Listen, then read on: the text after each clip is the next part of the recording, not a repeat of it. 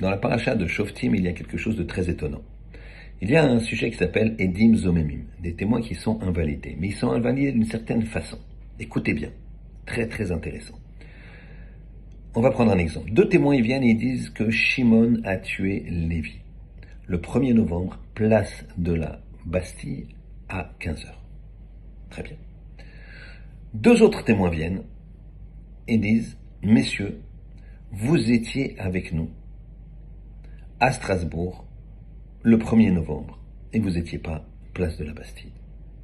Alors qu'est-ce qu'on fait des premiers témoins qui ont accusé à tort? On les tue. On leur fait ce qu'ils ont voulu faire.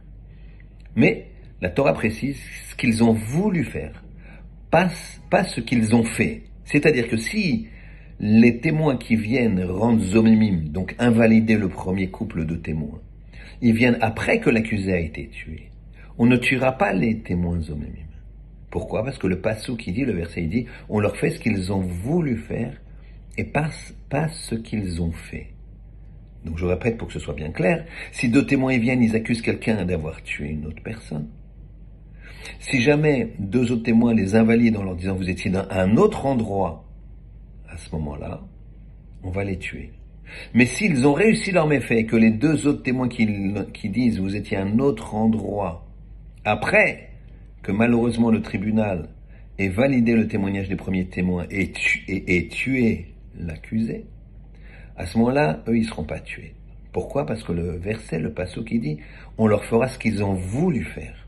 Ce qu'ils ont voulu faire, pas ce qu'ils ont fait.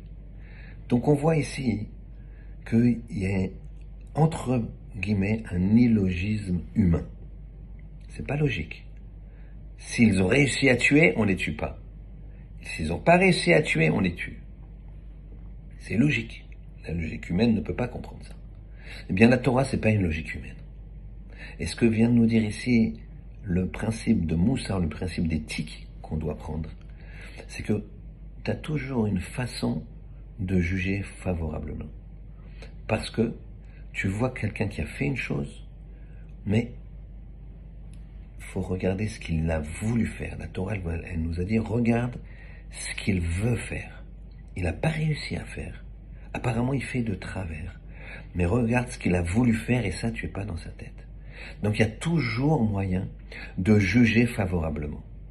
Donc Hachem nous aide à regarder chaque action, chaque personne et de juger la situation favorablement. Quelqu'un passe devant toi, t'as pas dit bonjour. Tu dis c'est quoi ça? C'est prétention? Non, il avait passé les lunettes ce jour-là. Il était dans ses pensées. Il était moitié endormi. C'est sûr que ce qu'il a voulu faire, c'est te dire bonjour. Mais là, il est passé à côté. Jugeons favorablement. Jugeons favorablement. J'insiste. Et on sera jugé là-haut favorablement. Chodesh Tov. Shabbat Shalom.